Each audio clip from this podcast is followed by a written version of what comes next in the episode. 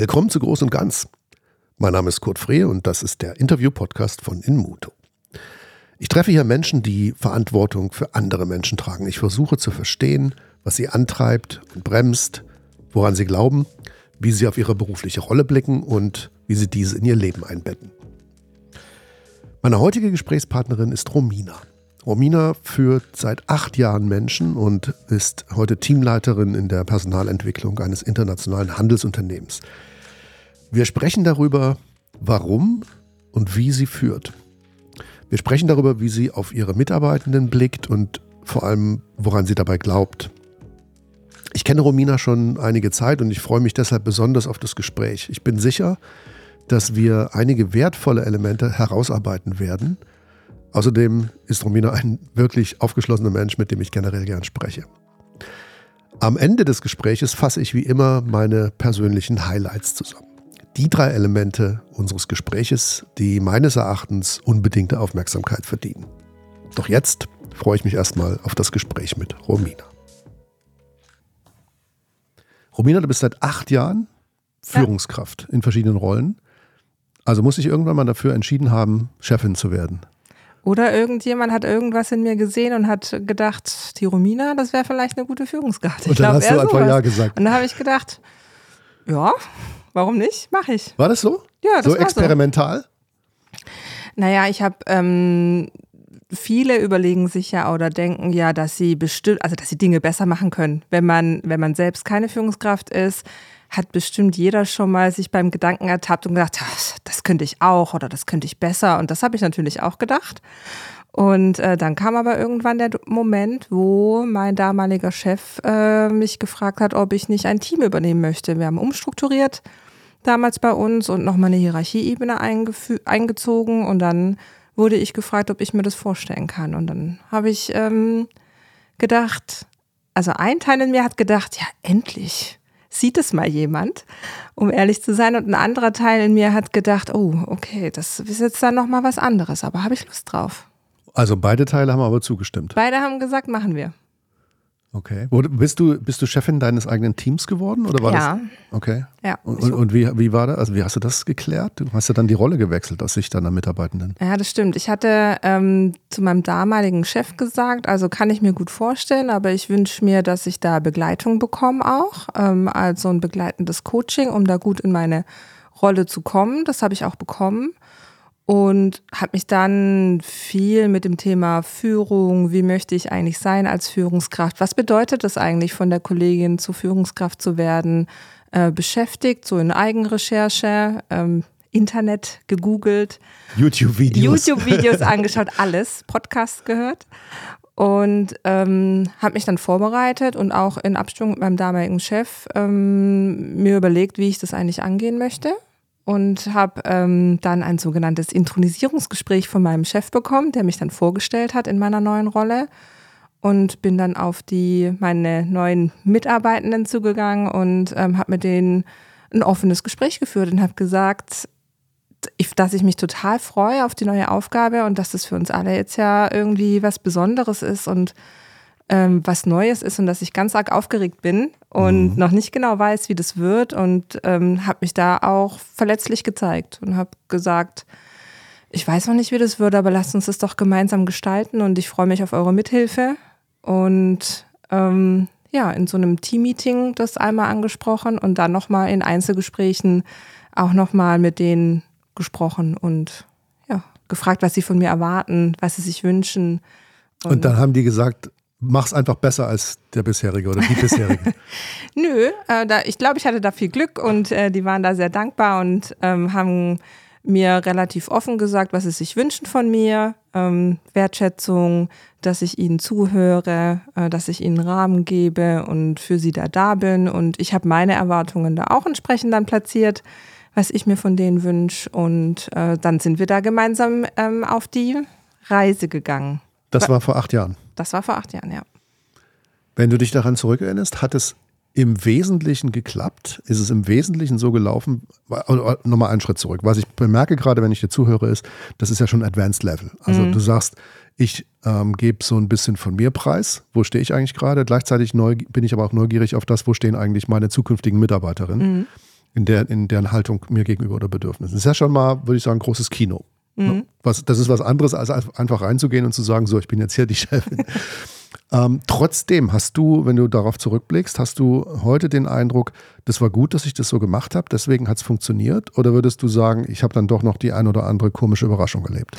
Also ich würde schon sagen, dass es gut war, dass ich es so gemacht habe und dass das auch ähm, ein ein guter erster Aufschlag war, aber so reibungslos ist es dann natürlich trotzdem nicht gelaufen. Also von dem ersten Gespräch äh, bis hin zu, dass wir da als Team gut funktioniert haben, da waren schon auch viele Zweifel und Momente und kritische Gespräche und wo ich mich auch gefragt habe, hm, funktioniert das hier jetzt alles so richtig? Habe hab ich da jetzt die richtige Haltung? Ähm, und auch dieses Thema mit den also es ist ja schön, dass die mir ihre Erwartungen dann gesagt haben, aber damit muss man ja auch erstmal umgehen lernen mit den Erwartungen von anderen und mich auch zu fragen, will ich die eigentlich alle erfüllen oder nicht? Also das eine ist jetzt danach zu fragen und zu sagen, was erwartest du eigentlich von mir? Und das andere ist nachher eine Entscheidung zu treffen, welche dieser Erwartungen möchte ich eigentlich erfüllen und welche nicht. Jetzt reden wir gerade mal vier Minuten und jetzt sind wir schon an so einem Punkt, wo ich sage, hey, da müssen wir ein bisschen Zeit verbringen. Also das, weil das ist ja ein, ein Thema, das, das wir beide wahrscheinlich öfter hören, zu sagen, ja klar, irgendwie scheint es ja so ein bisschen sich rumgesprochen zu haben, dass es Sinn macht, aus der Führung heraus sich damit zu beschäftigen, was sind eigentlich die Erwartungen an mich, was sind die Bedürfnisse, die meine Mitarbeitenden haben. Und das ist ja auch der leichte Teil, zu sagen, okay, wenn ich das einmal verstanden habe, werde ich einen Weg finden, das rauszufinden. Dann beginnt der schwierige Teil, nämlich zu sagen, ja. was mache ich dann damit? Ja. Wie hast du das? Oder vielleicht können wir das eher aus der Gegenwart besprechen. Dann mhm. reden wir nicht so lange über die letzten acht Jahre. Ja. Wie, wie, machst du das heute? Mit diesen Erwartungen umgehen? Mhm. Ach, das ist, äh, glaube ich, ein lebenslanger Lernprozess und Entwicklungsprozess mit einem selbst. Ähm, das ist schon schwierig auf der einen Seite diese Erwartungen irgendwie aufzunehmen, ist auch so eine emotionale Belastung irgendwie, weil die Menschen sagen einem ja, was sie von einem wollen. Und was mir hilft, ist in Austausch zu gehen mit anderen Führungskräften, mit Freunden, ähm, um ein gutes Selbstbild zu haben und mir, ja, mir Gedanken darüber zu machen, wie möchte ich eigentlich sein. Also, welche Werte habe ich denn als Führungskraft? Was ist mir wichtig? Und die dann transparent und offen zu kommunizieren. Also schon zu sagen, ich höre dich und deine Erwartungen und äh, die sind alle gerechtfertigt. Ähm, das kann ich leisten. Und das vielleicht auch nicht. Wie gehen wir damit um? Es ist wie in jeder Beziehung. Also eine Beziehung zwischen Führungskraft und Mitarbeitenden ist ja auch ein ist ja eine Beziehung. Ist ja genauso wie die Beziehung zu meinen Freundinnen oder zu Partnern, wo man sagt, wir packen hier erstmal alles auf den Tisch, wie wir gesehen werden wollen und wie wir miteinander arbeiten wollen. Und danach ist es ein Aushandeln von, wie gehen wir hier miteinander um. Das ist ein sehr schönes Gleichnis, also das in, äh, mit Beziehungen zu vergleichen, die ja. wir im nicht professionellen Bereich unterhalten. Denn das führt uns ja darauf, dass wir im Grunde alle die Kompetenz haben, Total, so ja. Situationen zu, zu bewältigen, zu meistern. Äh, wir müssen also überhaupt keine Sorge dafür haben, dass das irgendwie in die Hose geht, dass irgendwas Komisches dabei passiert, weil wir verhalten uns in unserem Privatleben in der Regel so, wie du es gerade gesagt hast. Ja, und vielleicht ist das ja auch ein bisschen das Geheimnis, einfach so sein, wie man auch privat ist. Und halt nicht zu glauben, dass man jetzt eine Rolle spielen muss, weil man eine Aufgabe übernommen hat, äh, nämlich Führung, sondern die genauso authentisch zu machen, wie man auch authentisch lebt und wie man Beziehungen, und das ist es am Ende ja, also Führung bedeutet ja Beziehungen zu Menschen aufzubauen und mit denen gemeinsam ein gemeinsames Ziel zu verfolgen und ähm, was gemeinsam zu erreichen. Und wenn ich das authentisch mache, so wie ich bin und so wie ich Beziehungen gestalten möchte, funktioniert es meistens. Zumindest habe ich die Erfahrung so gemacht. Mhm. Authentizität, schön und gut. Ich klopfe mal ein bisschen auf den Busch. Klar. Ähm, jetzt könnte es Menschen geben, die sagen, ähm, ich möchte gern authentisch sein, aber wenn ich zu viel von mir zeige, werde ich verletzlich, mhm. mache mich angreifbar wenn die Menschen, mit denen ich zusammenarbeite, meine Mitarbeitenden, zu viel über mich wissen, insbesondere den Teil, der möglicherweise nicht 100% stabil und souverän ist, mhm. dann bin ich an der Stelle angreifbar, wenn es mal harter Fahrt kommt, wenn wir irgendwie einen Konflikt oder eine Krise oder irgend sowas haben. Wie denkst du darüber? Ich denke, dass es ein ziemlich negatives Menschenbild ist, zu glauben, dass die Menschen einen angreifen, wenn man irgendwie in einem Konflikt ist und die eigenen Schwächen ausnutzen. Und ich glaube eher, dass das Vertrauen stärkt und Vertrauen schafft, wenn man seine eigenen Schwächen oder ja, Verletzlichkeiten auch zugibt.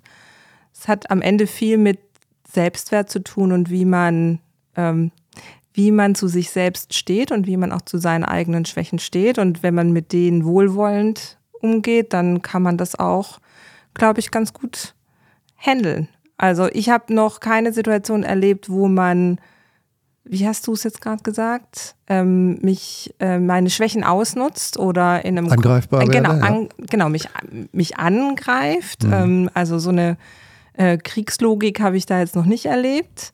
Äh, und im Gegenteil, ich habe eigentlich eher erlebt, dass wenn ich einen Vertrauensvorschuss gebe, und das ist es ja auch, wenn ich sage, ich, äh, ich gebe hier ein Stück weit von mir preis, vielleicht auch, wo meine Schwächen sind, wo ich nicht so gut bin und wo ich dich auch brauche, weil wir machen das hier gemeinsam, dann ähm, hatte ich bisher das Glück, ähm, dass man mir da viel Vertrauen entgegengebracht hat und das wertgeschätzt hat, dass ich mich da so offen gezeigt habe. Ich feiere dich gerade, weil, weil, das so, so wie du es erklärst, würde ich eigentlich sagen, hey, da können wir direkt ähm, anfangen, ein Buch zu schreiben. Ich komme am Ende ja, nochmal auf das Thema das Buch. ähm, aber äh, ein bisschen Sand ins Getriebe geworfen. Was, welche Rolle spielt die Unternehmenskultur dabei? Welche Rolle spielt es, wie andere damit umgehen? Ich glaube, dass jeder ganz persönlich für sich definieren kann, wie er oder sie Führung gestalten möchte in seinem Team. Die Unternehmenskultur macht es einem entweder leichter, weil die Unternehmenskultur das vorlebt und weil das gängige Praxis ist, oder die Unternehmenskultur macht es einem ein bisschen schwerer, äh, weil das eben nicht gelebte Kultur ist. Und wenn das Zweitere der Fall ist, und um ehrlich zu sein, habe ich auch schon in Kontexten gearbeitet, wo die Unternehmenskultur das vielleicht ein bisschen anders gesehen hat als ich, ähm, ist das natürlich anstrengender weil man dann seine eigenen Werte und die eigene Art, wie man jetzt Führung sieht und das machen möchte, verteidigen muss gegenüber einer Kultur, die das nicht so sieht. Und das kann bisweilen auch schon ganz schön kräftezehrend sein, habe ich auch erlebt. Aber ich glaube, das ist eine Haltungsfrage und jeder kann das in seinem persönlichen so gestalten, dass es sich für einen gut anfühlt. Für dich beziehungsweise für deine Mitarbeitenden. Genau. Mhm. Die Kombination aus den beiden Sachen, die, die du genannt hast, also einerseits zu sagen, ich kann das gestalten und das ist, kann mal leichter und mal schwerer sein, verbunden mit dem, was du davor gesagt hast, ich interessiere mich dafür, wie ist denn das eigentlich auf der Seite meiner Leute, wie wollen die das eigentlich haben? Welche Umgebung, in Klammern, welche Kultur brauchen die eigentlich, mhm. um in ihre Kraft zu kommen, um ihr Bestes geben zu können? Die, die macht es ja dann eigentlich unschlagbar. Also die zwei Sachen nebeneinander gelegt. Ja. Leider bemerke ich hin und wieder doch tatsächlich Führungskräfte, die sagen, wer bin ich, dass ich gegen die Kultur der Organisation antrete. Und ich will das jetzt auch gar nicht verurteilen, weil das, da, gibt es auch immer irgendwie eine Idee dahinter, warum man sich so entscheidet. Aber ich freue mich total, dass du da irgendwie einen Kontrast daneben legst und sagst, hm, nee, musst du nicht. Ja, wie gesagt, es ist kein einfacher Weg, ne? Also und ähm, und ich muss auch sagen, man muss das natürlich auch mit seinem Team gemeinsam besprechen weil die sind ja auch Teil der Kultur und die erleben ja auch die Unternehmenskultur. Und da ist es schon auch wichtig, transparent zu sein und auch in der Kommunikation. Also manche Dinge gehen halt nicht. Manche Dinge möchte ich gerne aus meiner Haltung heraus und aus meinem Führungsverständnis raus in einer bestimmten Art und Weise umsetzen. Aber manchmal kommt mir die Kultur oder irgendwelche Vorgaben so dazwischen. Dann muss ich Dinge umsetzen, die ich gar nicht so möchte. Und ähm, das muss man einfach transparent machen mit dem Team und sagen, hört mal zu, ähm, wir machen das hier so, dass es für uns gut ist und ich bin auch davon überzeugt. Aber manchmal müssen wir gemeinsam Entscheidungen treffen oder ich Entscheidungen treffen, ähm, die ich persönlich als Mensch vielleicht gar nicht so gut finde, aber aus meiner Rolle und Verantwortung heraus für das Unternehmen jetzt an der Stelle so umsetzen muss. Und damit bin ich bisher auch immer ganz gut gefahren und das ist halt so ein Balanceakt und es ist auch ein bisschen pushing the boundaries äh, des Unternehmens, wie viel ich mich denn da rauswage und rauslehne, ein bisschen rebellisch zu sein und es vielleicht anders zu machen. Wie viel erträgt die Organisation von mir und meinem Team? Wann kommt das Pushback? genau, wann kommt das Pushback? Ja. Und ähm, ich habe da Freude daran, aber ich verstehe auch, wenn das nicht für jeden was ist. Jetzt reden wir über dein Team, so wie du es jetzt gerade auch gesagt hast, mit, gemeinsam mit dem Team. Jetzt reden wir da über äh, als wäre das eine homogene Einheit. So, mhm. als würdest du sagen, naja, wir müssen uns da halt einigen, wie wir das haben wollen. Aushandeln, hast du vorhin gesagt, mhm. finde ich ein sehr schönes Wort. Ähm, aber wir wissen ja beide, das ist es ja nicht. Du triffst ja auf verschiedene Bedürfnisse, auf verschiedene, möglicherweise widersprüchliche Erwartungen innerhalb einer Gruppe von Menschen. Ähm, wie, wie, wie, wie gehst du damit um? Der eine will Hü, der andere will Hot und du musst einen Weg finden. Also hoffentlich habe ich da ganz viele unterschiedliche Menschen und äh, Erwartungen und Bedürfnisse. Und ich finde, äh, das macht ja ein gutes Team aus mit unterschiedlichen Sichtweisen auch und unterschiedlichen Erfahrungen. Ähm, bisher hat gut funktioniert für mich auch das im Team zu besprechen und ähm, zu platzieren und, und auch in One-on-Ones. Also wenn dann ähm, Bedürfnisse kommen oder ein ich mache immer das und das und äh, der macht nie das und das, auch drüber zu sprechen. Glaubst du denn, dass jeder in der Lage ist, immer das Gleiche zu gleichen Teilen irgendwie einzubringen und ähm, dann Verständnis füreinander aufzubauen? und ein Menschenbild zu schaffen, auch innerhalb des Teams. Ich glaube, das ist die Entwicklungsaufgabe der Führungskraft, mit dem Team gemeinsam dafür zu sorgen, dass das Team auch versteht, dass äh, jeder hier sein Bestes einbringt und aber unterschiedliche Sichtweisen und Stärken hat und dass wir gemeinsam in eine Richtung gehen. Dafür brauchen wir halt ein Fundament und ähm, das mit dem Team zu erarbeiten. Also einerseits zu schauen, was sind denn die Dinge, die wir alle gleich sehen? Was ist unser Fundament? Ich habe mit Werten gearbeitet und habe gesagt, welche Werte wollen wir denn vertreten als Team? Was ist uns wichtig? Ähm, worauf wollen wir uns denn immer committen, wo wir sagen, das sind die Werte? Und ja, eine gemeinsame Vision und gemeinsame Ziele. In welche Richtung wollen wir denn hingehen? Und das auch mit dem Team gemeinsam zu gestalten, ist anstrengend. Also das kann ich auch sagen. Ich würde gerne bei dem Wertethema mal nachfragen. Mhm. Ähm, und vielleicht können wir dann auch nochmal auf, auf Visionen und Ziele gucken. Ähm, bei Werten, ähm, also erstens macht er total Sinn.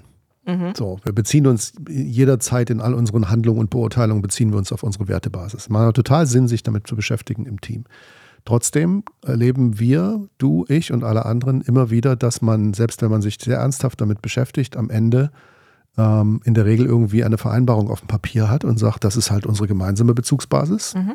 basierend auf unserem Werteverständnis. Manchmal werden die dann auch hübsch ausgedruckt und irgendwie an Wände gehängt ja. oder so im Fahrstuhl. Und, ähm, und dann bemerken wir, dass ich, du, Einzelne oder vielleicht auch viele das einfach nicht respektieren und mhm. sagen, in ihrem Alltagshandeln eben was anderes machen. Mhm.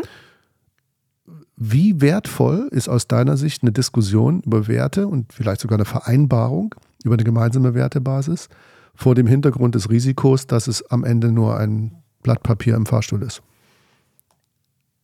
Also wertvoll ist es, aber da fängt ja die Führungsarbeit dann an, dafür zu sorgen, dass es eben kein Blatt Papier im Fahrstuhl ist oder ähm, irgendwo in irgendwelchen Büros ausgedruckt hängt. Wenn man sich als Team darauf committed hat, dass das die Werte sind und wenn ich dann feststelle, ähm, da verstößt jemand gegen unser Commitment, dann ist es meine Aufgabe, das anzusprechen mhm. und zu sagen, hey, hör mal zu, ich habe jetzt beobachtet, dass du in der und der Situation das und das gemacht hast. Und ähm, auf mich wirkt es so, dass du da gegen unsere Werte verstößt. Und ich frage mich, warum das so ist. Und äh, da erstmal ganz offene Diskussion zu gehen und mal zu horchen, warum das so ist. Und dann kann ja alles Mögliche bei rauskommen. Von, ja, es ist aber gar nicht mein Wert. Ah, okay, dann führen wir hier nochmal eine andere Diskussion. Dann müssen wir das aber nochmal ins Team bringen, weil scheinbar haben wir hier einen, Wertekonflikt oder ein, oh, das, äh, keine Ahnung, habe ich gar nicht wahrgenommen oder ich war in einer Stresssituation. Also da beginnt für mich die Führungsarbeit, die Leute auch entsprechend zu unterstützen wenn sie sich auf Werte committed haben, sich die dann auch einzuhalten und ähm, ja, da mitzugehen. Und nicht nur, dass ich das anspreche, sondern dass im Zweifel dann auch das Team ähm, den Mut hat, das auch entsprechend anzusprechen, untereinander. Und auch dir gegenüber? Auch mir gegenüber. Das wäre es ja dann. Also wenn jetzt besser. das Team kommt und sagt, also Romina, wir haben das Gefühl mit der Entscheidung XY oder mit dem Verhalten da in dem Meeting gestern, das war nicht so, wie wir es besprochen haben. Total. Sag mir die Dinge, die ich nicht hören möchte. Das ist mein Wunsch an meine Mitarbeitenden. Wow. Ja, das Cool. ist manchmal nicht so einfach, damit umzugehen, selbst wenn man das sagt. Aber das Für ist dich. natürlich, ja, natürlich. Aber hören möchte ich es ja trotzdem. Ich habe ja über dich gelernt, dass du die faszinierende Eigenschaft hast, wenn die Spannung in dir steigt, wirst du nach außen ruhig. Ja. Wahrscheinlich ist das auch so eine Situation, Ja, wo man dann von außen gar nicht merkt, dass Romina gerade ähm, in, in Anspannung ist. das stimmt. Und es hilft mir natürlich, sowas auch anzunehmen, äh, weil ich meinem Gegenüber natürlich dann signalisiere, das ist okay, du darfst mir das sagen. Und ich möchte das hören, weil ich das erstmal annehme. Okay. Also ich nehme mal zwei, zwei Sachen mit, äh, heb sie hervor, weil, weil ich sie äh, total bedeutend finde, dass du sagst, also so eine Wertediskussion ist per se schon sinnvoll, weil man sich mit Sachen beschäftigt, die äh, nicht an der Oberfläche liegen, sondern darunter. Ähm, und sie wird eigentlich dadurch lebendig, indem man darauf besteht, dass sie respektiert wird, dass sie eingehalten wird. Ja. Und zwar einerseits aus der Führung heraus, finde ich auch cool, dass du gesagt hast, das ist vor allem meine Aufgabe. Das heißt ganz praktisch an all die da draußen, die sich mit dem Thema beschäftigen wollen, wenn du merkst, dass an irgendeinem Punkt gegen das verstoßen wird, was ihr vereinbart habt, dann musst du der oder diejenige sein, die es anmerkt. Das Ja. Thema weißer Elefant. Ne? Wenn du es nicht sagst, dann sagt es keiner. Und es gucken auch alle Mitarbeiter so ein bisschen auf die Chefin und sagen, hm, das ist ja jetzt offensichtlich ein Verstoß gegen unser Wertesystem. Was macht sie jetzt? Ja. Und wenn sie dann nichts tut, dann ist es im Grunde das Papier im Fahrstuhl. Dann ist es nichts wert, das Ja. Papier im Fahrstuhl, ja. Und der zweite Punkt, ähm, das wäre dann sozusagen noch eine Entwicklungsstufe darüber hinaus, ähm, in deinem Team eine, eine Kultur zu schaffen, eine gemeinsame Bezugsbasis zu schaffen, dass deine Mitarbeitenden nicht nur keine Angst davor haben, sondern das auch als einen impliziten Auftrag empfinden, selbst dafür zu sorgen, Ja. dass das passiert. Also nicht nur die Chefin angucken und sagen, mal sehen, was sie jetzt macht, sondern das selber tun. Und in meiner Erfahrung ist es fast noch ein bisschen leichter, wenn man mit Mitarbeitenden aus der Führung heraus spricht und sagt, hey, wenn bei mir irgendwas durchläuft oder irgendwas passiert, sagt mir Bescheid. Das kriegt man schon noch hin. Aber so richtig hart wird's, wenn man erwartet, dass die das untereinander tun. Ja. So, gegen die Chefin haben wir irgendwie noch ein gemeinsame, gemeinsames Bild. So. Also die, die ist über uns, wir sind unter ihr in hierarchischen Organisationen. Ähm, da kann man noch sagen, na, das müssen wir jetzt aber wirklich markieren, was sie da gemacht hat. Aber wir sollen das jetzt auch untereinander tun. Wir sitzen vielleicht am gleichen Schreibtisch uns gegenüber. Und dann sag ich dir, hör mal, Buddy, das war aber jetzt irgendwie nicht so, wie wir das haben wollten. Ja. Und dann sagt Buddy zu mir, was geht dich das an? Dann sagst du, ja, haben wir doch besprochen. Und sagt Buddy, ja, aber trotzdem geht dich das nichts an. Also ich glaube, da wird es dann nochmal richtig schwierig. Ja, das ist ja Führung. Also dafür zu sorgen, dass die Leute untereinander auch entsprechend das persönlich sich so weit entwickeln, dass sie in der Lage sind, das anzusprechen. Und zwar auf eine Art und Weise, dass man füreinander und miteinander versteht, ich finde dich richtig gut als Mensch. Ich, und daran wird sich nichts ändern. Und trotzdem kann ich dir sagen, dass das, was du da gemacht hast, ich nicht gut fand. Und das ändert aber nichts an unserer Beziehung. Ich finde dich trotzdem super. Und ähm, das sollte das Ziel sein. Aber Das- was machst du denn jetzt, wenn dein Gegenüber so ein richtiger Stinkstiefel ist? Also Ja. vielleicht können wir es ein bisschen verallgemeinern. Also wie gehst denn du damit um, wenn du mit Menschen konfrontiert bist, die so eine, die entweder so eine grundnegative Haltung haben und irgendwie alles doof finden, oder die sich selbst in so einer Antagonistenrolle sehen, die halt aus Prinzip immer dagegen sind. Also wo jeder Satz mit Ja, aber anfängt. Mhm. So, wie, wie machst du das mit solchen Leuten im Team? nach Lösungsvorschlägen fragen. Also ich habe jetzt gehört, dass du dagegen bist und das nicht gut findest. Was ist denn dein Vorschlag? Also sie aus ihrer ähm, aus ihrer Konsumhaltung auch ein bisschen rauszuholen und ein bisschen, also auch dahin zu bringen, zu sagen, du bist hier auch Teil davon und äh, du kannst es hier aktiv mitgestalten. Was ist dein Anteil daran? Wie kannst du hier mitwirken? Was ist dein Lösungsvorschlag? Wie aber was, wenn ich gar nicht denn? will? Was, was, was, wenn ich einfach nur stänkern will? Am, also auch da reden, ansprechen und sagen, ich habe das Gefühl, du bist ja gar nicht an einer konstruktiven Lösung interessiert. Ähm, und dann kann man auch mal sagen, so funktioniert das ja aber nicht. Also wir, wir arbeiten hier zusammen und ich erwarte von dir schon auch, dass du hier konstruktiv zur Lösungsfindung beiträgst. Und ähm, am Ende ist es, ich habe mal in einem Unternehmen, wo ich gearbeitet habe, einen schönen Spruch äh, gehört, der sagt, ähm, wir, wir arbeiten, äh, wir wandeln hier die Kultur und wir arbeiten unserer Kultur und dieser Kulturbundle-Bus, der hält ganz oft an der Bushaltestelle und der lädt dich immer ein, dazu einzusteigen und mitzuwirken. Aber am Ende musst du selbst entscheiden, ob du einsteigst oder nicht. Das heißt, am Ende ähm, muss dieser Stinkstiefel, der mir gegenüber sitzt, der muss entscheiden, ob er damit spielen möchte in diesem Spiel oder nicht. Und dann ist es auch meine Verantwortung, als Führungskraft in diesem Team dafür zu sorgen, dass das keinen Schaden anrichtet. Also dass dieser Stinkstiefel nicht äh, die, die ganze Stimmung runterzieht oder dafür sorgt, dass alle anderen nur noch auf einmal in so einem Negativzirkel sind. Das nennt sich dann Teamhygiene. Also um in deinem Bild zu bleiben, du kannst selbst entscheiden, ob du in den Bus einsteigst oder nicht. Aber mhm. wenn du dich entscheidest, nicht mitzufahren, dann lass die in Ruhe, die mitfahren wollen. Genau. Mhm. Und dann schauen wir mal, schauen wir, wo du dann stattdessen wirken kannst. Aber hier scheinbar nicht. Mhm. Ich, ich schweige gerade, weil ich nachdenke. Ja. Denn ähm, ich merke gerade, wenn ich das mal so ein bisschen in mir rollen lasse, dass auch das wieder eine besondere Führungsstärke braucht, also die du offensichtlich hast. Ähm, erstens so Sachen anzusprechen mhm. und zweitens tatsächlich auch die Stärke aufzubringen, zu jemandem zu sagen, ähm, jetzt mal im übertragenen Sinne, du kannst dich entscheiden, ob du mitmachen willst oder nicht. Aber wenn du dich entscheidest, nicht mitzumachen, dann spricht das auch aus und dann haben wir hier eine andere Diskussion, weil wir leben alle davon, dass wir das hier zusammen machen. Also im Grunde, wenn du dich entscheidest, nicht in den Bus einzusteigen, dann ist das auch eine Entscheidung gegen die anderen, die einsteigen. Ja. Ich habe ich hab mal zu einem, zu einem Mitarbeiter gesagt, du musst dich schon entscheiden, ob du hier mit uns oder gegen uns kämpfen willst. Und allein diese Aussage hat deutlich gemacht, dass dieses immer dagegen sein und immer negativ sein, dass das eben nicht nur so unbedeutender Antagonismus ist, sondern dass das eine direkte Wirkung auf den Rest des Teams hat. Ja. Konterkariert das Gesamtergebnis am Ende. Mhm. Das heißt nicht, dass es nicht wichtig ist, auch Leute im Team zu haben, die eine andere Meinung haben und die auch entsprechend vorbringen. Also das ist super wichtig. Aber immer auf eine konstruktive Art und Weise und nicht so, wie du es jetzt gerade beschrieben hast, in dieser Antagonistenrolle ähm, aus Prinzip dagegen sein und nichts zur Lösungsfindung beizutragen. Der häufigste Grund, der mir bisher begegnet ist, warum Führungskräfte das nicht konfrontieren, ist Harmoniebedürfnis. Ja. Weil die Führungskraft sagt, ach Mensch, wenn ich mich jetzt mit dem anlege, dann habe ich wahrscheinlich noch mehr Stress und äh, ach, ein bisschen was macht er ja noch oder sie. Äh, ich lasse mal laufen.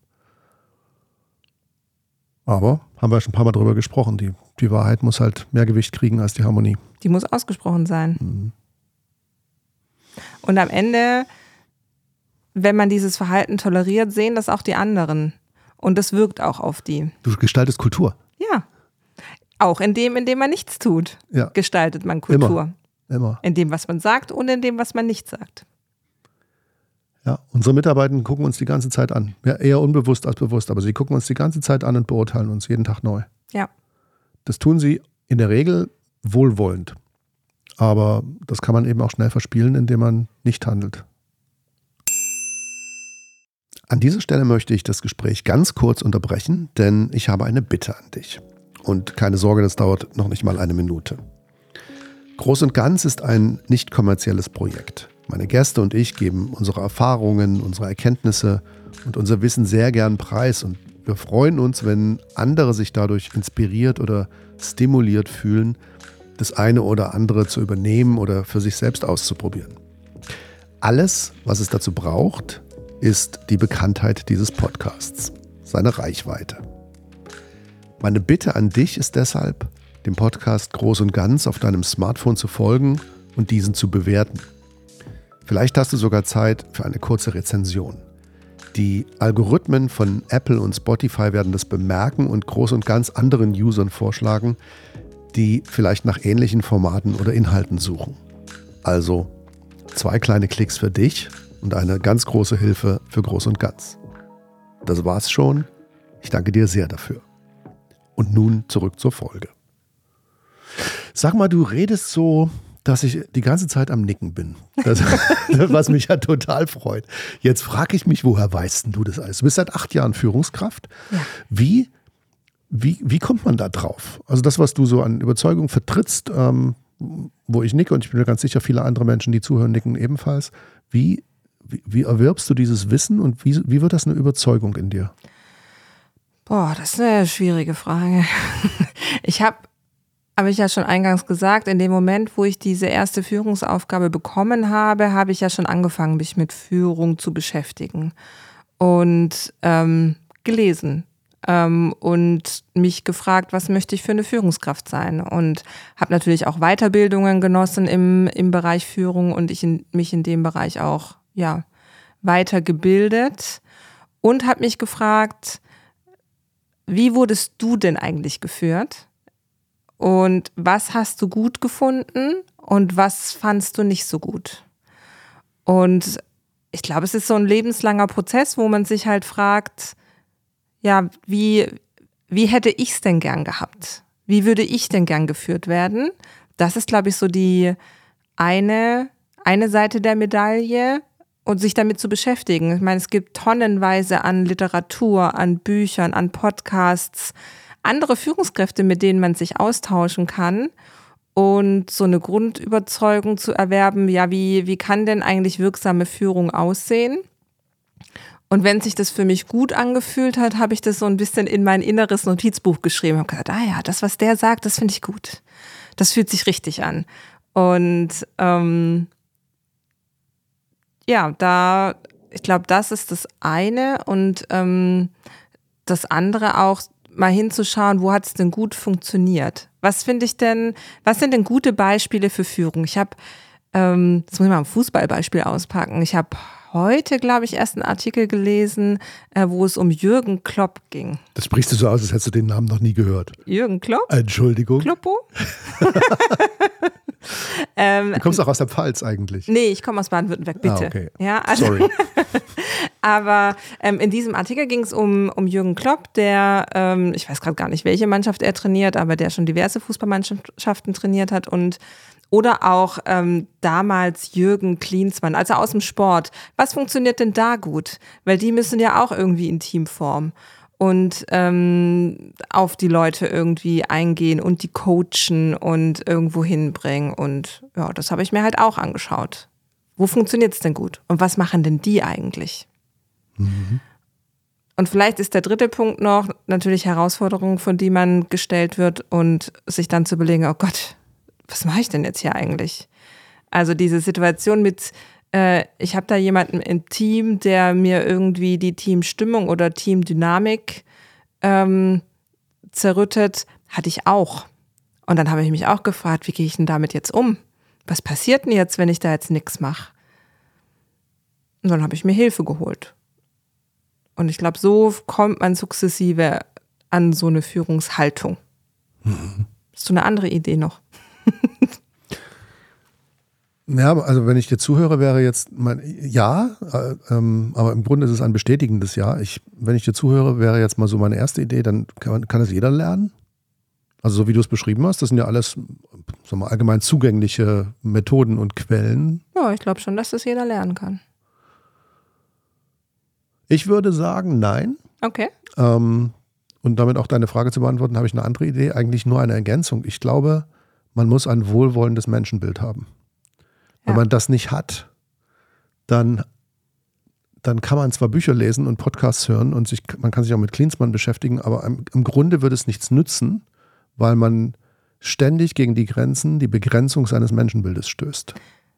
Da würde ich dir zustimmen, aber ich glaube, dass man ein positives Menschenbild auch erlernen kann oder sich dahin entwickeln kann, Menschen positiv zu sehen oder die Dinge positiv. Also so ein positives Mindset ähm, kann man, glaube ich, auch erlernen oder zumindest verstärken. So die Anlagen dazu hat, glaube ich, jeder. Ähm, und dann kommt irgendwo auf der Straße, ist man halt mal links oder rechts abgebogen und dann ist man eher in der, ich habe ein negatives Menschenbild oder ich habe ein positives Menschenbild Straße gelandet, aber ich glaube, man hat trotzdem die Möglichkeit auch wieder auf ähm, die Straße des positiven Menschenbilds abzubiegen. Wenn man es dann will. Wenn man will, genau. Ja. Also wenn man möchte und wenn man Empathie empfindet für seine Mitmenschen, dann glaube ich, kann man das lernen. Ja, aber was, wenn nicht? Ha! Empathie ist ein gutes Stichwort, habe ich gerade einen Friday Checkout dazu geschrieben. Ähm, es soll ja Menschen geben, die sind einfach frei von Empathie. Aber da müssen wir, müssen wir jetzt gar nicht so tief reingucken. Ich wollte einfach nur noch dazulegen, ich denke, dass das eine entscheidende Voraussetzung ist und du hast natürlich völlig recht. Wenn man wollte, könnte man daran arbeiten. Aber ich kenne tatsächlich tatsächlich eine Reihe von Führungskräften, denen ist das, was du jetzt so beschreibst an Wirksamkeitstreibern, denen ist das so unglaublich fremd. Mhm. Dass die würden wahrscheinlich, wenn sie hier zuhören würden, hätten sie nach sechs bis sieben Minuten abgeschaltet, weil das für die einfach eine, eine tolle, totale Irrationalität ist, so zu führen. Verrückte Welt. Ja. ja. Und das liegt daran, dass sie im Laufe ihres Führungslebens eben ein Menschenbild erworben haben, das eher geprägt ist von Misstrauen, von Distanz, von Egozentrik vielleicht ein Stück, von Druck. Mhm. Und da würde ich dann sagen, da werden solche Figuren, äh, Entschuldigung, solche, solche Ideen, wie du sie äh, erfolgreich praktizierst und wie du sie glaubst, nicht verfangen. Ich erlebe das auch ähm, bei Führungskräften. Das, was du jetzt gerade beschrieben hast, ähm, so ein inneres Augenrollen, wenn äh, ich da mit meiner Haltung und mit meinen Führungsideen um die Ecke komme. Und ähm, da ist es mir aber eine besondere Freude, so mit ganz kleinen Sachen um die Ecke zu kommen und sagen, aber glaubst du nicht, dass das und das funktionieren könnte? Und ähm, man muss die Menschen ja nicht von Grund auf ändern, die so ein Führungsverständnis haben, aber vielleicht so ein bisschen. Da habe ich Freude dran. okay, aber du hast nicht die Mission, äh, sie zu ändern, sondern du guckst halt, ob es funktioniert. Genau. Ja. Wie ist es bei dir? Also, wenn wir da jetzt schon in die Richtung gucken, ähm, wie, wie muss ich dich denn führen, dass du, dass du über dich hinaus wächst, dass du drei Meter groß wirst? Oh, ich bin sehr freiheitsliebend. das heißt, was ich nicht mag, ist ähm, ähm, zu viele Vorschriften. Und wenn sie da sind, breche ich sie. ähm, ja, ich mag, wenn ich ähm, also so eine lange Leine habe, einen großen Gestaltungsspielraum. Und ich, ich möchte gerne partnerschaftlich und auf Augenhöhe geführt werden. Das heißt, meine Meinung ist genauso viel wert wie die aller anderen, weil genauso tue ich das auch. Ähm, jeder hat hier was Sinnvolles dazu beizutragen und so möchte ich gesehen werden und so möchte ich geführt werden. Mit Vertrauen und mit Transparenz. Ich bin mir darüber im Klaren, dass nicht jedes Thema transparent besprochen werden kann, aber ich möchte mindest, mindestens Prozesstransparenz haben, ähm, dass über Themen nicht gesprochen werden kann. Und ähm, ja, und dann freue ich mich darüber, wenn ich meinen Bereich und meine Themen selbst ausgestalten kann, aber da auch Feedback zu bekommen. Also auch jemanden habe, mit dem ich mich sparren kann. Und das muss nicht meine direkte Führungskraft sein. Das können auch andere Kollegen und Kolleginnen unterschiedlicher Hierarchie, Hierarchiestufen sein. Dann bin ich in meiner Kraft und habe äh, richtig Freude. Und was zieht dir den Stecker? Und ein zu enges Korsett, wenn ich das Gefühl habe, dass ich kontinuierlich reporten muss, ähm, über Fortschritt und über, ähm, über Erreichtes. Wenn ich das Gefühl habe, dass ich kontinuierlich bewertet werde, mhm. ähm, als Person äh, bewertet werde, das, da, das demotiviert mich. Und wenn ich nicht partizipieren kann und das Gefühl habe, dass, dass ich keine Rolle spiele.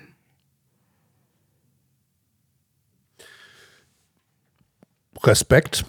Also ich habe mir gerade, während ich dazugehört habe, habe ich mir ganz überlegt, mh, hm, das ist im, im Grunde ist ein ganz schöner Anforderungskatalog für die Person, die dich führen. Ja, ja, darf. ich bin nicht einfach zu führen. das sage ich auch wie, immer. Wenn es schon so ist, wie, wie nimmst du denn darauf Einfluss, dass das, ähm, also die Dinge, die dich beflügeln, die dich wachsen lassen, dass davon mhm. mehr entsteht, beziehungsweise weniger von dem, was du, was dich bremst. Wie, wie, wie nimmst du darauf Einfluss? Wie gestaltest du das? Ja, auch auch da meine Erwartungen, also mein Job ist es, meine Erwartungen, so wie ich sie dir gerade kundgetan habe, natürlich auch an mein Management kundzutun und zu sagen, hey, also das brauche ich, um gut zu arbeiten. Das ist mir wichtig. Ähm, und wenn und darüber halt auch ein, ein Agreement zu schließen und zu sagen, ja, gut, wir können, so können wir miteinander arbeiten. Ähm, natürlich möchte ich auch wissen, was meiner Führungskraft wichtig ist. Und ähm, also da auch drüber zu sprechen, was sind die Erwartungen aneinander. Und auch hier müssen wir das aushandeln und besprechen, wie wir das handhaben können. Und wenn da Dinge sind, die mich bremsen oder die mich, die wie hast du es gesagt, den Stecker ziehen, Mhm. äh, muss ich das halt auch ansprechen. Ist ja auch Teil meiner Verantwortung. Also ich kann ja nicht von meinen Mitarbeitenden erwarten, dass sie die Dinge ansprechen, die sie bei mir stören, wenn ich das nicht selbst tue. Nach oben. Das klingt so, als wäre das für dich auch kein, große, kein großes Problem. Ach, also doch, fällt das es ist schon offensichtlich leicht. anstrengend. Anstrengend? Ja, oder man wägt dann schon ab, oh, ist es mir das jetzt wert, das anzusprechen oder nicht? Und ähm, ist denn meine Chefin oder mein Chef, ich hatte schon beides, äh, gerade auch in der Verfassung, das aufzunehmen? Das muss man natürlich auch berücksichtigen. Ähm, und man fragt sich schon, also ich frage mich schon auch, wenn ich das jetzt mache, hat es Konsequenzen? Wa- Was passiert dann, wenn ich das anspreche? Und immer wenn ich das Gefühl habe, dass ich mich darum jetzt drücke, äh, dann setze ich mich ganz bewusst hin und sage, okay, was ist das Schlimmste, was passieren kann, wenn du es jetzt ansprichst? Nichts. Okay, was ist das Beste, was passieren kann, wenn du es ansprichst? Es ändert sich was, dann mache ich's. Und wovor hast du eigentlich gerade Angst? Vielleicht noch eine kurze Ergänzung zu der Methode, die du gerade erwähnst. Also dieses, was ist eigentlich das Schlimmste, was, was passieren kann, wenn Mhm. ich es tue? Ganz häufig ist es ja so, dass die Antwort nicht lautet nichts, sondern dong, dong, dong, dong, dong. Da fallen mir sofort fünf, Mhm. fünf Katastrophen ein, die passieren können, wenn ich meinen Chef oder meine Chefin challenge. Ähm, deswegen könnte man eine zweite Frage dahinter legen, die lautet, und wie wahrscheinlich ist, dass das passiert? Ja, voll. Dann, dann kommt man zu dem Punkt Ja. eher null. Ja. Also wahrscheinlich also ich verliere meinen. Job. Na, Ja. das wird nicht passieren. Genau. Du wirst angeschrien. Hm, auch unwahrscheinlich. Meine Chefin vertraut mir nicht mehr. Haha. Ja. Okay. Was würdest du Menschen sagen, die da zurückzucken? Also Menschen, die sagen, ich hätte gern den Mumm von Romina auf meine Führungskraft zuzugehen und zu sagen, ich muss da mal ein paar Sachen loswerden. Ich habe das und das Bedürfnis, die und die Erwartung und ich merke an der und der Stelle müssen wir da noch dran arbeiten. Die sagen, das kommt für mich überhaupt nicht in Frage, weil ich das gehört sich einfach nicht. Oder ich habe Angst, dass was kaputt geht. Oder ich zerstöre die Harmonie zwischen uns. Das ist auch ein, ein Klassiker. Also, da gibt es ja den Spruch, habe ich von meiner sächsischen Oma gelernt, gehe nicht zu deinem Fürst, wenn du nicht gerufen wirst. also, was sagst du Leuten wie, wie diesen? Also, du hast ja einen Teil der Frage, die ich stellen würde, schon beantwortet. Also, warum? Woher kommt, woher kommt die Angst? Warum würdest du das nicht ansprechen? Erstmal die Gründe erfahren wollen. Und ähm, dann ist es ja, also zum einen eine Entscheidung, will ich das ansprechen oder nicht? Wie groß ist denn mein Schmerz? Also der Spruch ist ultra abgedroschen, aber er stimmt halt trotzdem. Change it, leave it, love it. Oder in irgendeiner anderen Reihenfolge. Ähm, also wenn das für dich alles ertragbar ist und ähm, das für dich okay ist, dann sprich's halt nicht an, aber dann musst du halt auch damit leben, dass sich nichts ändert. Wenn du aber möchtest, dass sich was ändert, Circle of Influence, dann kannst du ja gucken, was kann ich denn dazu beitragen? Welche Wirksamkeit hast du denn selbst, um die Situation zu ändern? Und eine Idee wäre ja, es anzusprechen. Du wirst nie wissen, ob sich dann was ändert an der Situation oder nicht, wenn du es nicht tust. Und ansonsten tu es halt nicht, aber dann beschwer dich auch nicht. Da sind wir wieder bei den Leuten, die notorisch im Negativ sind oder die sich selbst als, als äh, Antagonisten sehen. Viele definieren sich halt darüber, eben sich zu beschweren, aber nichts daran ändern zu wollen. Deswegen finde ich den, die, die Logik, die du aufwirfst, total hilfreich zu sagen, okay, also versuch doch mal, frag dich doch mal, warum du das eigentlich nicht tust. Und wenn du dabei bleibst, es nicht zu tun, deine Führungskraft nicht zu challengen, dann akzeptier das als eine bewusste Entscheidung, die du getroffen hast. Aber dann, dann hör auf zu heulen. Dann, Ja. ja, du könntest es verändern, wenn du dich entscheidest, es nicht zu verändern. Worüber beschwerst du dich dann? Ja. Neulich habe ich irgendwo das Bild gelesen, ähm, wenn ich mich entscheide, es regnet draußen, ich entscheide mich von A nach B zu gehen und ich entscheide mich, keinen Regenschirm mitzunehmen, dann ist es meine Entscheidung. Dann darf ich aber auch nicht rumheulen, dass ich nass werde. Ja. So. Okay. Circle of Influence ähm, werde ich übrigens mal in den Show Notes verlinken für diejenigen, die das, die das äh, Tool noch nicht kennen. Ähm, schöne Logik auf, auf Sachen zu gucken, die einen betreffen ähm, und die man möglicherweise gestalten kann oder eben auch nicht.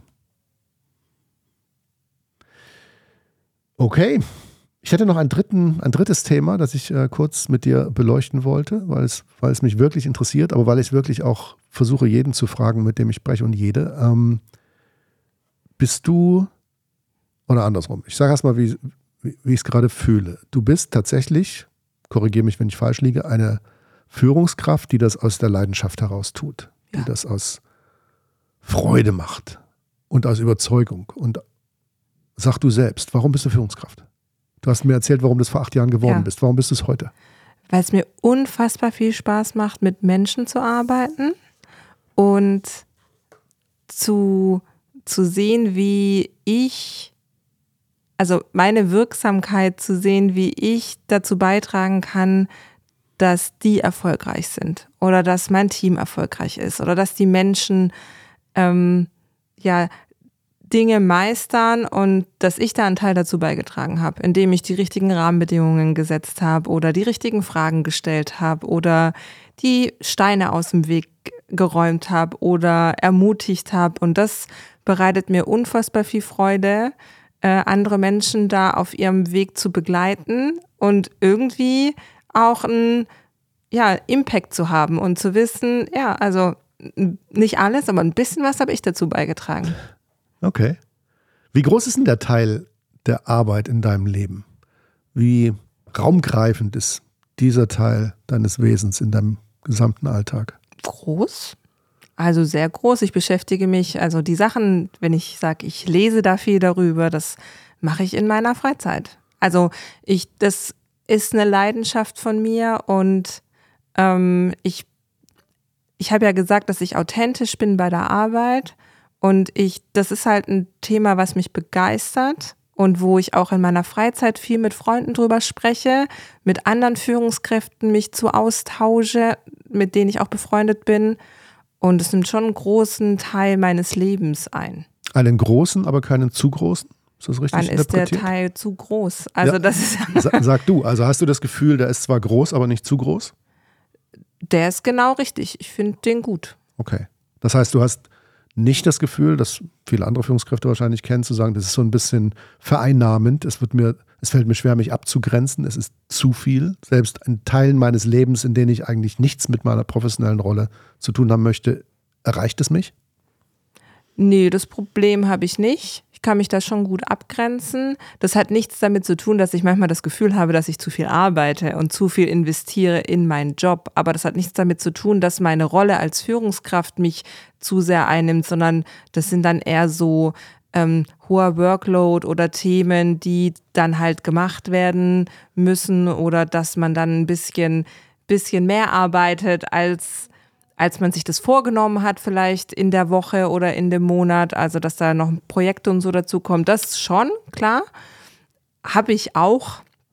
Ähm, aber dass äh, diese Führungsaufgabe oder diese Führungsrolle, dass ich das Gefühl habe, das ist zu einnehmend für mich, das habe ich nicht. Haben es die Menschen um dich rum? Freundinnen, Freunde, Bekannte, Familie? Haben die das Gefühl, dass sie zu wenig Romina zur Verfügung haben, weil deine Arbeit für dich einen größeren Teil einnimmt? Ich muss sagen, dass ich mich tatsächlich häufig mit Menschen umgeben, die genauso viel Freude haben, über ihre Arbeit zu sprechen wie ich. Von daher ist es ganz gut. Prophezeiung.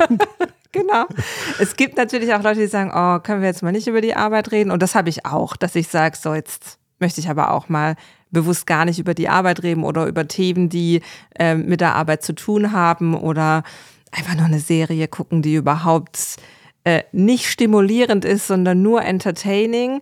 Ähm, dann sagen mir das meine Freunde schon, aber ähm, bisher habe ich da kein Feedback bekommen im Sinne von, du machst zu viel oder ich hab, du hast zu wenig Zeit für mich. Tust du irgendwas ähm, außerhalb der Arbeit, ähm, um dich für die Arbeit zu präparieren? Und das meine ich jetzt tatsächlich nicht nur intellektuell, sondern tatsächlich auch in, in deinem gesamten Wesen. Also machst du irgendwas in der Freizeit, weil du sagst, dadurch werde ich in meinem Beruf stärker, souveräner, erfolgreicher? Außer äh, intellektuell meinst du sowas wie Sport?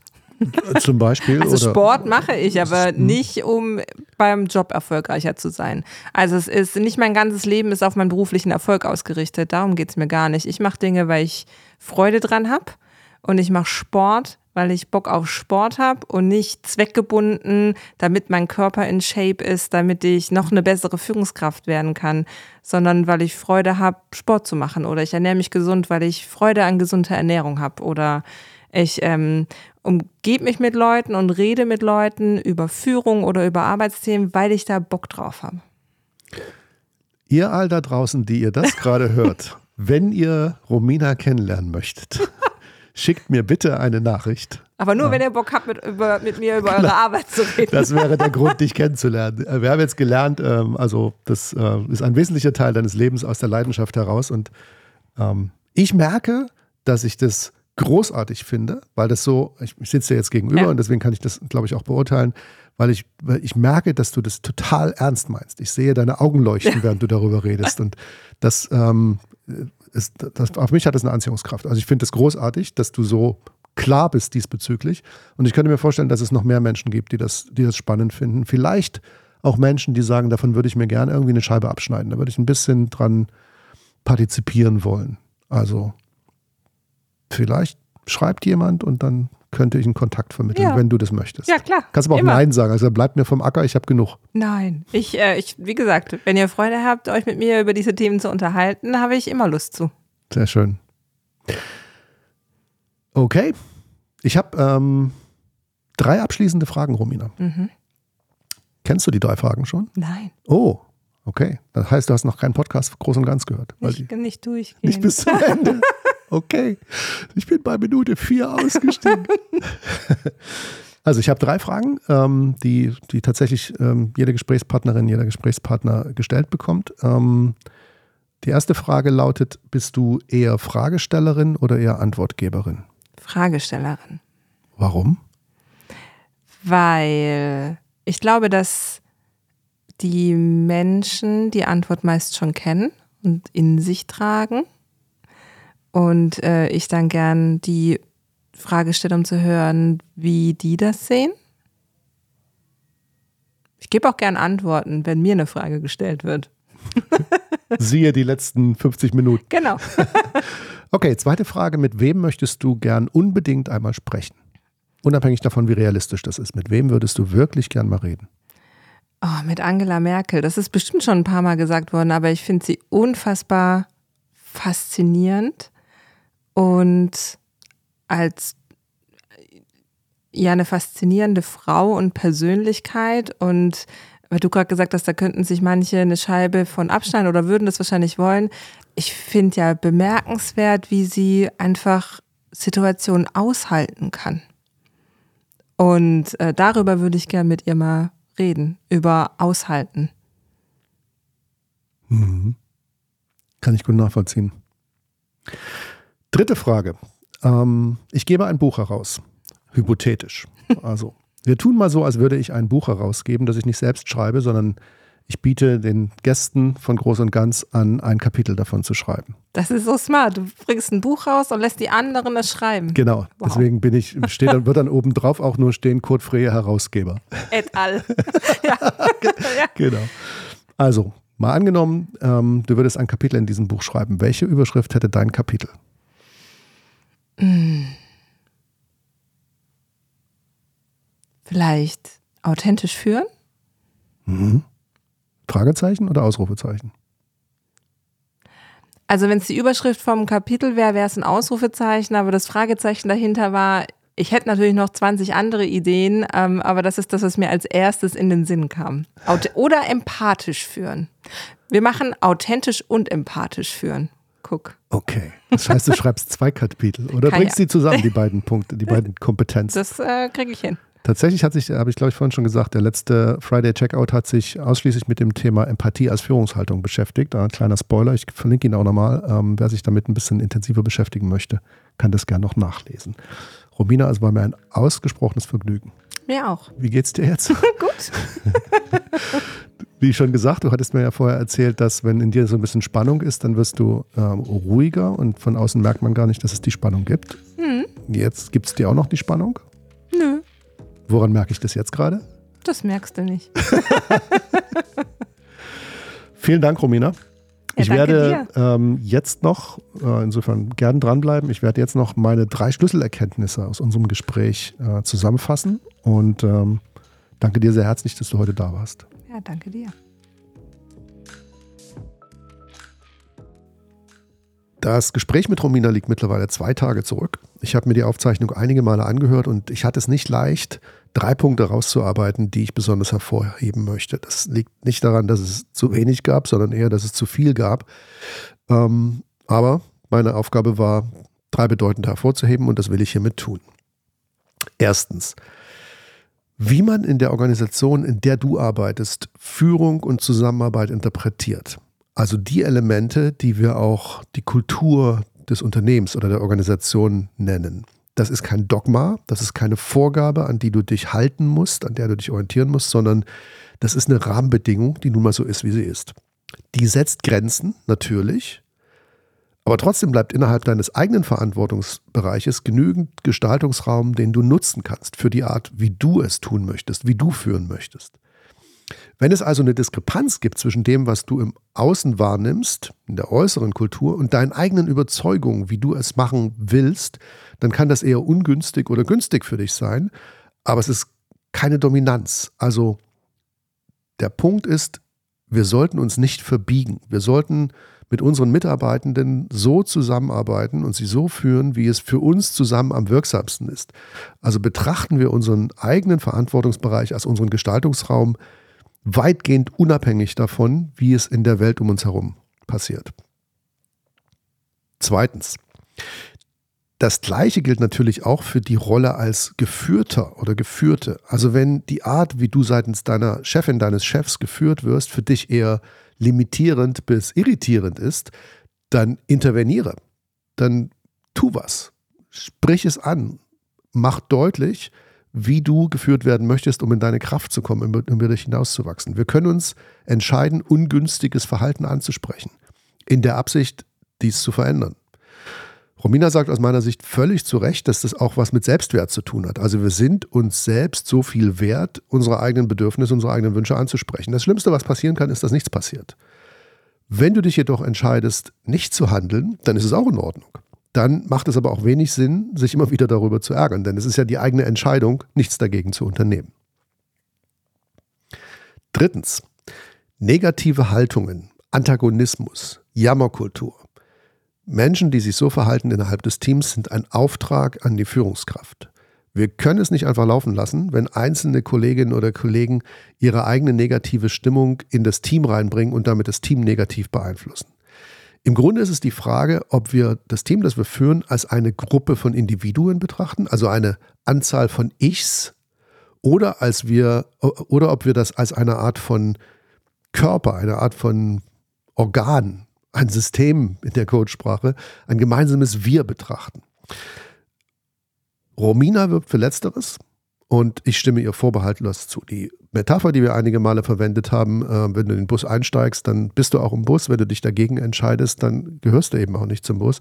Die ist vielleicht ein bisschen platt und flapsig, aber ich glaube, sie ist trotzdem ein schönes Bild dafür. Also Negativität sollten wir nicht laufen lassen, sondern wir sollten auch hier auf die Menschen zugehen und ihnen deutlich machen, wie ihr Einfluss auf das Team ist und dass wir und das Team gerade etwas anderes brauchen. Dies meine drei Highlights. Ich hätte noch eine ganze Menge mehr, aber wie gesagt, die kann ich nicht anmerken. Ich danke dir, dass du bis zu diesem späten Punkt des Podcasts dabei geblieben bist und ähm, freue mich auf das nächste Gespräch. Bis dahin, viele Grüße von Kurt.